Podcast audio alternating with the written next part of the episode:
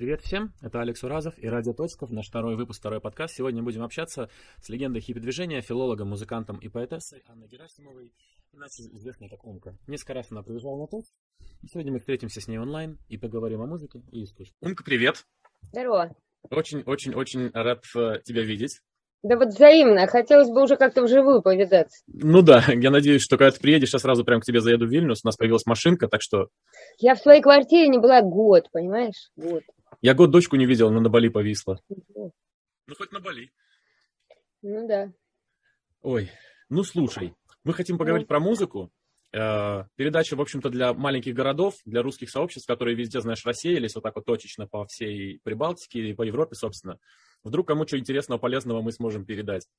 Ну давай попробуем. Так что я сразу хотел сказать, вот началась музыка в твоей жизни как? Ну как, как, как всегда. Родители пели и началась.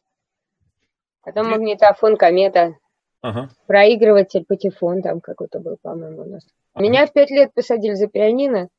Я некоторое время мучилась, потом я поняла, что уже лет в 12 я взмолилась, чтобы меня на гитару уже меня пересадили, То есть я с пятого там класса музыкалки пересадили дальше, да? Не, я... Да ну нет, я вообще в музыкалке не училась. Я была в хоровой студии, а пианино было сопутствующим уроком. То есть положено было... Ну как вот всем, кто изучает биологию, положено ходить в анатомичку. Точно так же всем, кто занимается музыкой, по- положено играть на клавишах. И это мучительно для людей, которые для этого не приспособлены. Я умею забивать гвозди, варить суп, понимаешь, котлеты делать там класть паркет, вот, копать. Но у меня вот руки не, не Ну, приспособлены. в к 12 тому лет ты еще паркет, наверное, не клала, я так полагаю. Ну, да, но гвозди забивать уже умела, Ну понимаешь? да, да. Вот, И какой-то момент ты села на гитару, ближе. И вот когда гитара стала, когда гитара стала одному Но каким-то мне альбомом купили или гитару, мне купили гитару, мне было 12 или 13 лет, и я тогда очень слушала Высоцкого, вот это вот все. И э, первое, что я стала играть, это, конечно, вот Высоцкий, Акуджава, вот это вот все. Прям то, что я с детства слышала, то я и стала играть. на тусовках? А, а потом уже рок-н-ролл начался там где-то в 17, ну, может, чуть, чуть раньше, тогда же я услышала, конечно, Битлз и все, там лет 12-13. Но чтобы вот рок-н-ролл окончательно заменил а, вот, вот эти три аккорда русской, так сказать, такой вот гитарной песни, Мгм. это вот лет в 17-18 произошло. Слушай, круто. А где ты играла? Вот Риша Куджаву, ты для своих, там, для семьи, как положено, или Ну на да, для семьи, для гостей в школу ходила с гитарой, все время что-нибудь играла. Э, Я поняла, что это очень круто, когда ты приходишь с гитарой, вокруг тебя все собираются, и ты поешь. Да, в Висагине это до сих пор еще очень модно. На озере можно по субботам, знаешь, летом услышать все эти точечки. В основном, конечно, Летов преобладает как-то с с соем. Ну, понятно. А что ты первое написала? А, ну, песни, которые я сочиняла, когда еще п- вот где-то на рубеже школы и института, наверное, даже еще в старших классах школы, их лучше не, не вспоминать. Ну, Вот. А потом уже такие человеческие песни, которые я стала сочинять, это уже 24-25 лет. Э, Я тебя... 24, 24, наверное, значит, 86 год, 85-86 год. Я с тобой познакомился на кассетном сборнике, где была песня «Ненавижу девочек». Это уже позднее, это уже, это уже 97-й там какой-то, а то 85-86 это еще доисторические времена. Когда вот я поняла, что как в школе садишься с гитарой, сразу все, сразу все сбегаются. Вот, потом я узнала слово харизма, это глубоко потом. А эм, тогда они, сначала они, ну, сбегались на чужие песни, а и тут вдруг я поняла, что они могут сбежаться на мои собственные песни. Это был совершенно поразительный. Это какие были годы? Вот 85-86 год. То есть в это Я время, еще в принципе... помню момент, Ага. знаешь, было, так, было такое место, э, Гауя называлось, это вот на, на станции Лилосте, на Гауя, речка такая была, озеро Лилосте э, в Латвии. Там Мгм. была такая хиповая тусня, собиралась большая летом, в палатках жили и так далее. Я вот туда приехала, 86 году у меня уже была полная голова этих песен, я, меня просто распирало, я должна была их всем сообщить. Я помню, меня уже в Москве знали так более-менее с этими песнями. Я приехала, прямо вот я помню, я, прихожу туда пешком, уже никаких же не было этих навигаторов, просто как-то вот поворачиваешь туда-сюда, какие-то тряпочки на деревьях. И я пришла, вот села, где стояла. Говорю, дайте мне гитару. И я помню, чувак московский, который меня знал, молодой, он, он с этой гитары несет ее руку под гриф и под деку, так, как, и, так припрыжку несется с этой гитары, дает мне, я прямо вот так вот села, я с трассы бегом, значит, с трассы и пешком по лесу, и прямо туда пришла, и уже давай гитару. И так, и хрясь, и сразу стала петь. И отдуплилась только часа через полтора, когда уже смотрю, что все вокруг меня собрались и смотрят. Это даже не сцена была, это было где-то точечно, просто ты начала в экшен, да, и он начался. Какая сцена, ты чё? То есть это была чисто тусовка, тусовка в лесу? Это просто люди в палатках в лесу сидят. Слушай, здорово. А в Москве, ты говоришь, тебя знали, это тоже были э, квартирники? Нет, или... никакие не квартиры, это просто ты приходишь на бульвар, говоришь, дайте гитару, и сидишь, орешь там. С шапкой, без? Не, ну если пойдешь в гости, там играешь в гости, но это, это вообще не никакой коммерции и вообще даже, даже ну, никаких мыслей даже не было о том, что можно этим зарабатывать. И когда вы с Броневичком я не, я не одна такая была. Была целая, так сказать, компания, когорта таких, можно сказать, людей, которые вот сочиняли эти песни. Прости, я тебя перебила. Не, все в порядке. Мне просто интересно, вот э, если, например, первая твоя кассета или что у вас вышло? Наверное, кассета, да? Это было в 97 году. С броневичком? Ну, ну, в 86-м мы начали, мы записали просто, ну, самоделку такую. Угу. Мы записали четыре самодельных кассеты за 86-87 год. Все время с разными какими-то людьми, просто с, э, с, с нечаянными знакомыми. С микрофончиком типа на кассете, знакомишься, да? ага. а ты играешь на гитаре, пошли запишемся.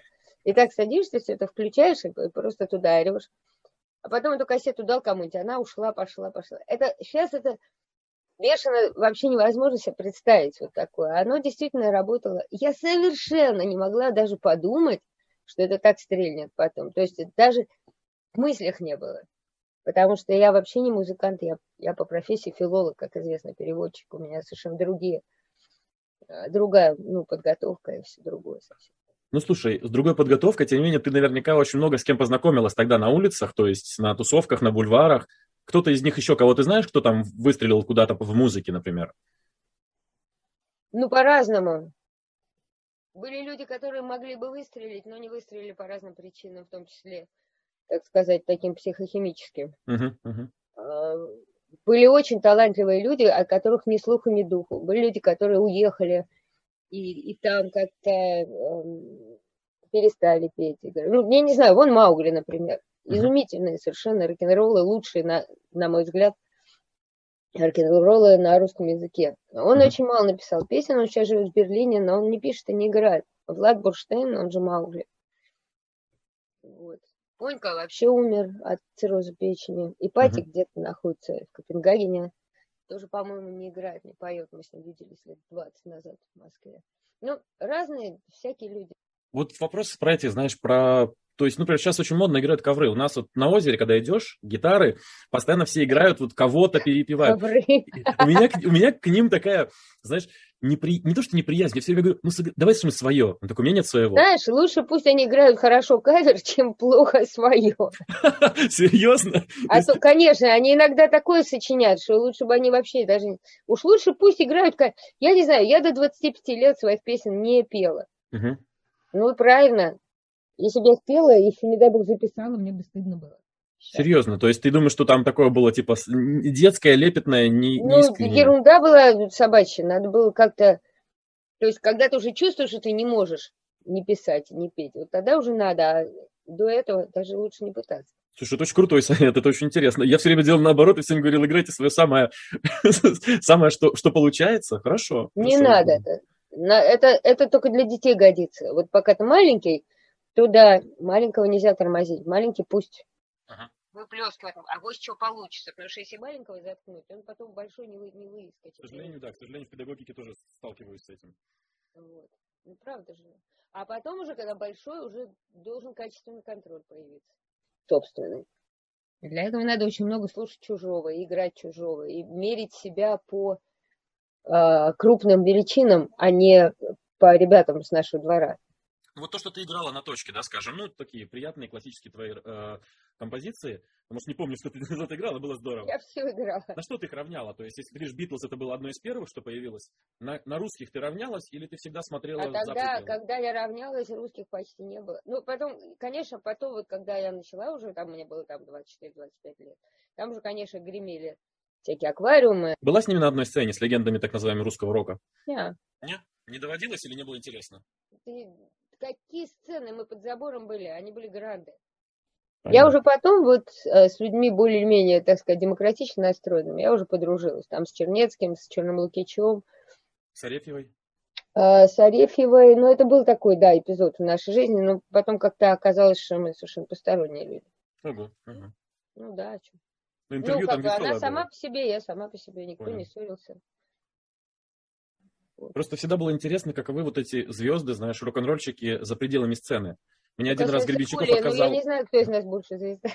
Вот, вот, это очень хороший вопрос. Но она меня, она, вот когда мы познакомились, она действительно была на сцене, она уже, так сказать, начинала греметь, она прям меня вытащила. То есть это было перед тем, то есть э, это был в тот момент, когда я не играла, у меня был такой период, когда я вообще ничего не играла, не пела, ну, кроме чужого, вот с 87 по 94 год, вообще не вылезала. И, и она жила с моим другом, и так я с ним познак, с ней познакомилась. Вот. И он говорит, вот, типа, Умка, она крутая. А, Ничего не изменилось. Песни, там, и Оля услышала мои песни, говорит, боже а почему ты не, не поешь? Это же нехорошо, надо же себя как-то, вот тебе Бог дал там голос, песни. И э, я начала вылазить потихонечку, так что в этом я ей очень благодарна. Круто. А как броневичок ты собрала вот свою группу? Это также ребята с улицы, кто просто мог, или это был какой-то там отчетливый выбор? По поводу качества музыки, так интересно было, что вот сейчас тоже с ребята спорят на точке, у меня они играют серф-рок э, и панкуху такую, знаешь, самодельную. Вот очень любят инструменты, экспериментируют. Как раз сейчас, всем уж понравится, они пишут на кассеты. Они попросили у меня стопку кассет, старый провод, знаешь, такой с джека на паучок такой, знаешь, старый. Да. И сейчас где-то все там дома, пока карантин, значит, э, играют панкуху на кассеты. Я Молодцы. очень хочу послушать, что выйдет из этого. Так кассета, кассета лучше звук дает, чем, чем если писать на какую-нибудь херовую звуковую карту в компьютер. Угу. Потому что кассета, а, это все равно аналог. Сейчас же все это вот э, пленочное движение, оно очень развивается. Мы подняли там какие-то старые магнитофоны, угу. пленки, и звук офигенный просто. Слушай, их очень порадует, это их очень а? порадует. Ребята из Висагина со скейтера, которые сейчас нас слушают, Умка говорит, продолжайте бомбить на кассеты, я вам буду давать ну, конечно, угодно. а лучше на бобины, ребята, найдите бобинник. Есть, у меня есть бобины бобинник. и есть бобинник. Пусть на бобинник пишут, потому что кассета такая хлипкая штука. Слушай, ну, а если мы сейчас еще попробуем на точке на бобины писать, хорошо, ребят, я вам вот прямо сейчас всем торжественно обещаю перед лицом Умки, что вернется с карантина, вернетесь, будем писать на точке на бобины. Правильно. Хорошо. Вот, так я не досказала. И я пришла туда, как броневичок как образовался, mm-hmm. я пришла туда, э, к Авриге, на, этот, на это празднование этого майка, и это была бы первая запись, первая видеозапись меня, но я почему-то жутко не хотела вообще возвращаться во все это дело. Э, и эм, я стала играть, смотрю, Коврига стоит с видеокамерой. Я говорю, убери камеру. Знаешь, и все, этой записи нет. да, была бы первая. Но и э, на, значит, на лестнице там подошел Вовка Кожикин, сказал, я хочу с тобой играть на гармошке. Я говорю, да, прекрасно, я всю жизнь мечтала, чтобы со мной кто-нибудь хорошо поиграл на гармошке. Мы стали как-то собираться, играть, дружить. К тому моменту распался мой такой не очень удачный брак, да, номер два. В общем-то, а, из-за которого я не особо и вылазила эти годы, потому что мой муж очень сильно переживал, как меня все любят, хотят, чтобы я... Ну, может быть, это частично спасло мне жизнь, потому mm-hmm. что, в общем, рок-н-ролл, особенно в молодые годы, он сопряжен с некоторыми превышениями. Это сейчас я уже понимаю, что надо себя беречь там и прочее. Там как-то... Когда ты поняла? А, да, я поняла это с самого начала, но просто жизнь так складывалась, что делом чести, доблести и геройства было себя не беречь. Да, я, я себя это... сейчас не особо берегу, но не в химическом отношении. А, а в химическом, когда ты нажал на тормоза? А? Когда ты в химическом нажал на тормоза? Я в химическом... Я вообще не, не, небольшой наркоман и пьяница, потому что я аллергик. Угу. И, и если я чего-то сильно превышу, мне организм сразу рассказывает. Повезло. Да, Именно, повезло. Я поэтому не могу курить, я сразу кашлять начинаю. Uh-huh. Я не могу бухать, потому что у меня сразу начинает болеть голова. И разные всякие вот другие. Поэтому э, вот э, пока мы, так сказать, занимались вот этими гастролями, вот с броневичком, с броневиком, да,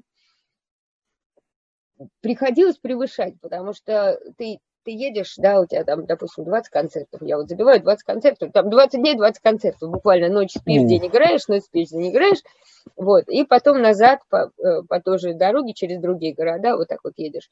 И, и это было по-своему невероятно увлекательно, здорово, но тебе приходится э, все-таки каждый вечер как-то себя подхлестывать. Ну, так вот, да. Слушай, расскажи, про, вот, интересно про филологию, потому что, э, ну, вообще в маленьких городах, и у нас в частности, да, родители такие, типа, музыка не судьба, с музыкой по жизни нельзя, там, типа, художники бедные, музыканты несчастные, алкоголики, ну и так далее. Вот, ну, в общем, они правы в определенном Частично, естественно. Но я ты при этом комбинируешь... Аня, как ты живешь? Ты что, живешь только на только музыка? Ну, как бы, да. Но а при а этом переводы... ты выпускаете книги, правильно? Переводы ты делаешь. А это не особо денег-то приносит. То есть музыка все-таки Если больше... бы я этими...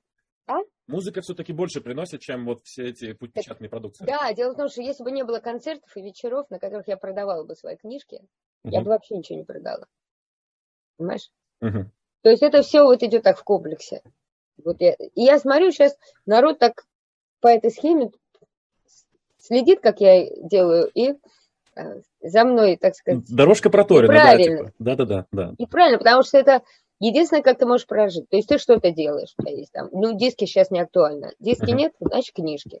Все что угодно, картинки рисуй, да. Вот ты играешь концерт, делаешь свободный вход, и на этом концерте продаешь то, что ты наваял. Вот можно самоиздатом книжки ваять, продавать стишки там, чуть еще, сейчас вот буду дневники там свои сдавать, а еще там разные все.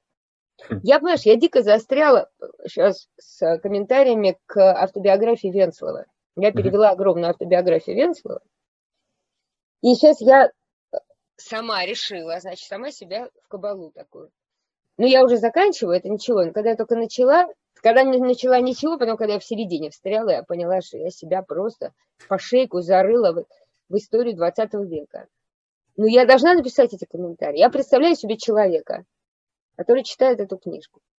Он не может все время в интернет лазить. Ну, Он да. читает, ну и смотрит попутно, кто такой, я не знаю, кто такой там, а, а, допустим, Антон Шишкевичус, или кто такой Яныш Кадр, или кто такой там, наоборот, а, Наталья Горбаневская, вот, и что происходило в 68 году в Чехословакии. Но все-таки два-три слова об этом надо написать.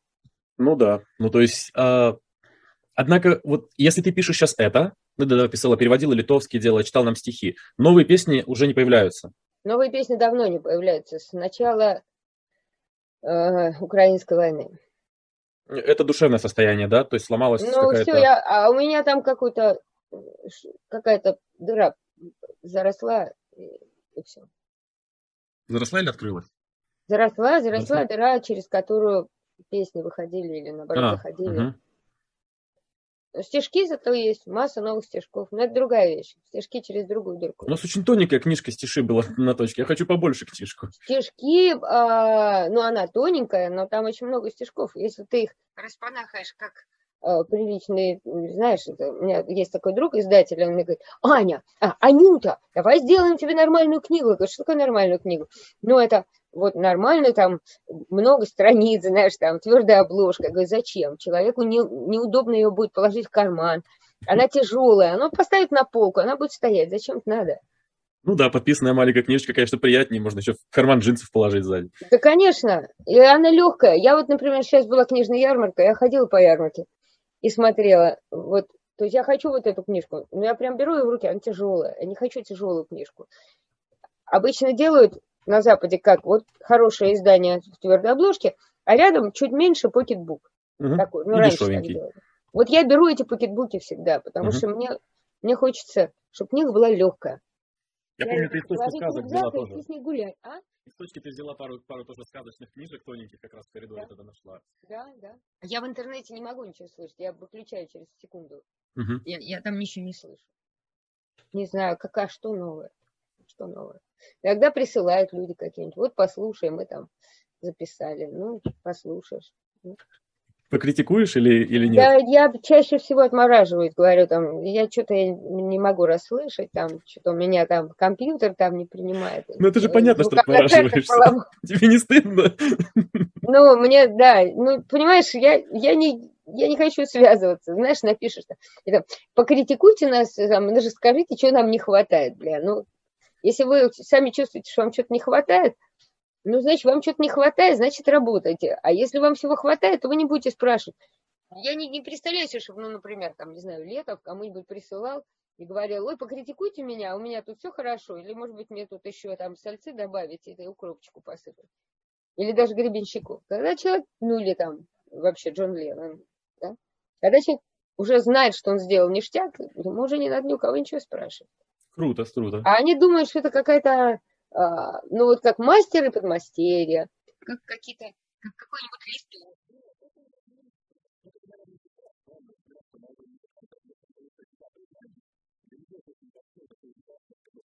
Признала, оценила, все узнают, потому что, ну, они, наверное, идентифицируют тебя с некой, знаешь, как бы музыкальной, знаешь, таким этим тюнером. Я, я уверена, что э, с людьми более известными это происходит в гораздо более страшных масштабах, что какая-нибудь Диана Арбенина или тоже Гребенщиков получают в день десятки такого рода писем. Но, с другой стороны, поскольку этих писем десятки, у них уже там мозоли, они могут на это не реагировать.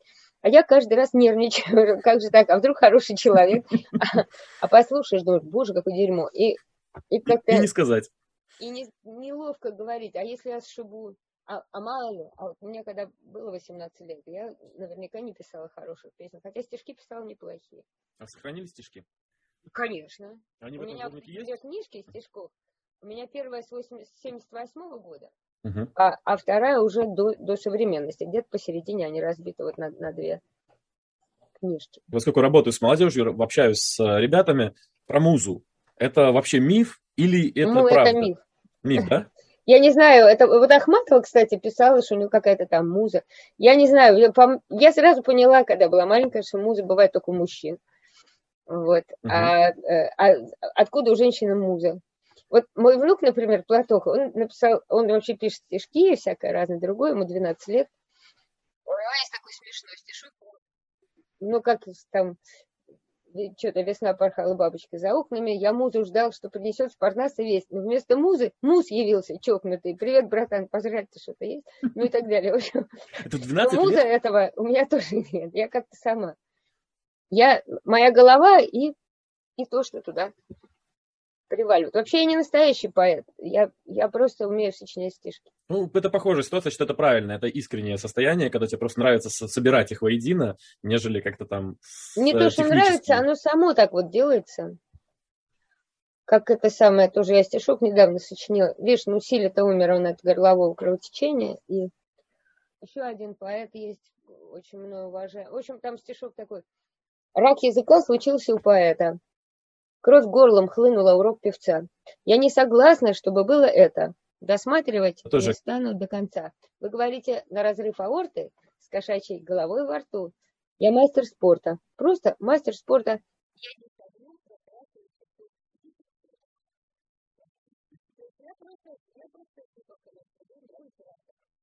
И никаких волшебных этих вот прозрений насчет музы, шмуза, это не, я примерно такой ожидал ответ, но тем не надо было спросить. Ну, конечно.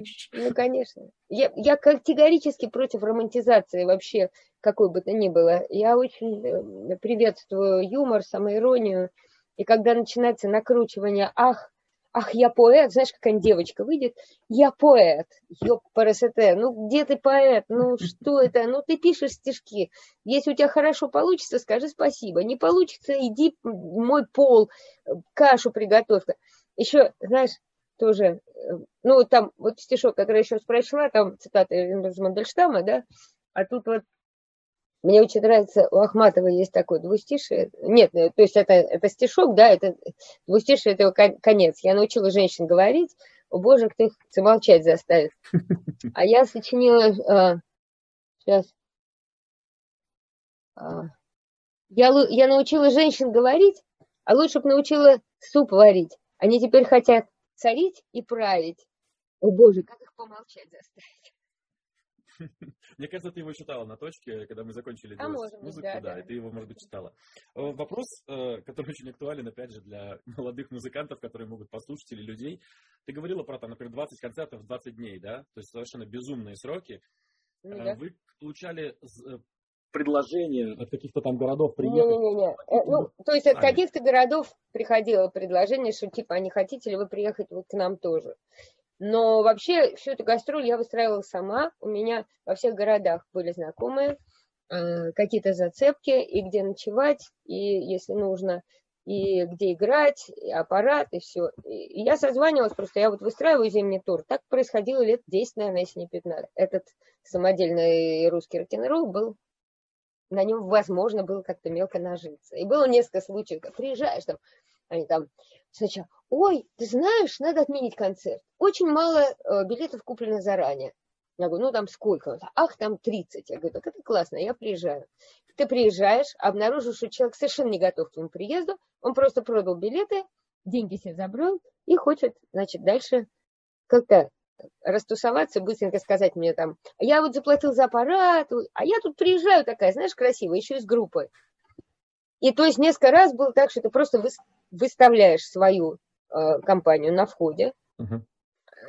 собираешь эти там деньги за какие-то билеты или за вход, потом идешь к этому чуваку, говоришь, так, пойдем деньги считать, за ручку прям берешь, а ну пошли. Так, тебе сколько ты потратил на аппарат? Ну, там он, допустим, по тем временам говорит, ах, там 100 баксов. Отсчитываешь, говорит, на тебе 100 баксов, иди лесом, все.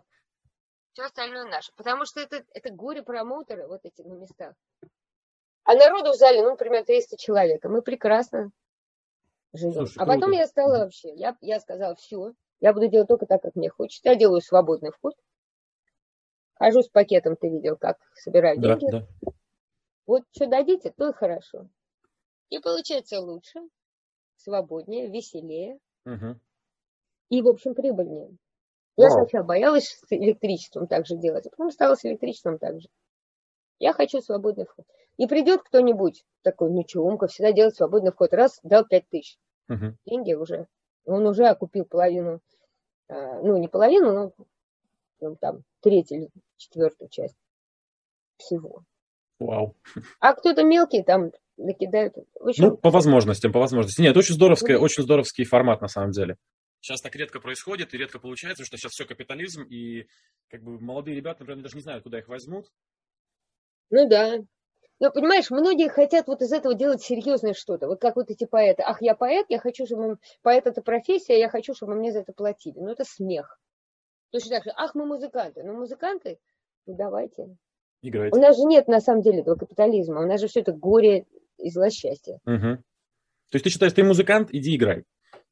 И где играю? Ну, В клубы, в бары, куда придется, где приглашают на действует. квартиры. Да. И поднимай понемножку свою вот эту, так скажем, как ты говоришь, друзей. Я просто не представляю себе, как иметь друзей в каждом городе России фактически. То есть это надо безумное количество твоей харизмы, достаточно, достаточно Но это рабочей. нормально. Когда, когда этим занимаешься 30 лет, и когда ты уже объехал три- 300 городов, там, я не знаю, то тогда все действует. Может быть, тебе-то в интернет выложить карту, знаешь, типа классных людей, у которых можно по концертам договориться. Для... Да, я многократно делилась э, этой картой с э, друзьями, которые сейчас вот более молодые друзья, они идут, так сказать, по моим стопам. Талантливые, хорошие музыканты. Они устраивают себе вот такие самодельные туры. И То есть, то есть хорошо. это передана. Тогда, но э, я опять же, я не, не наставник, это мне не интересно. Я, мне, дай бог, с собой разобраться. Вот. Здорово. Здорово. Ну, мне Спасибо. кажется, я... Так приятно повидаться вообще. Звони почаще. Хорошо. Я такой без записи, без, без- просто позвони поболтать. Теперь у меня... А ты это по-прежнему там босиком ты ходишь? Конечно, конечно, да. Молодец. Я чуть-чуть, чуть-чуть пропустил, схалявил этой зимой, а в основном, конечно, да, все прекрасно. Зима холодная была у вас тоже, да? Да, да, да. Слушай, ну, это прекрасное просто интервью, я тебе очень благодарен, и мы обязательно с тобой будем на связи, я тебе буду теперь звонить просто, периодически Хорошо. поинтересоваться без камеры и без цензуры. Такая цензуры никакой нет. Снимайте это сам уже карантин, вот до- достали. Да мы очень хотим. Мы очень хотим первым делом, когда узнаешь, что приезжаешь, обязательно приеду, и мы с тобой посидим, поболтаем в Вильнюсе. Все, рад? Давай, люблю, целую, пока-пока. Viso gero. Viso gero, iki pasimatymų.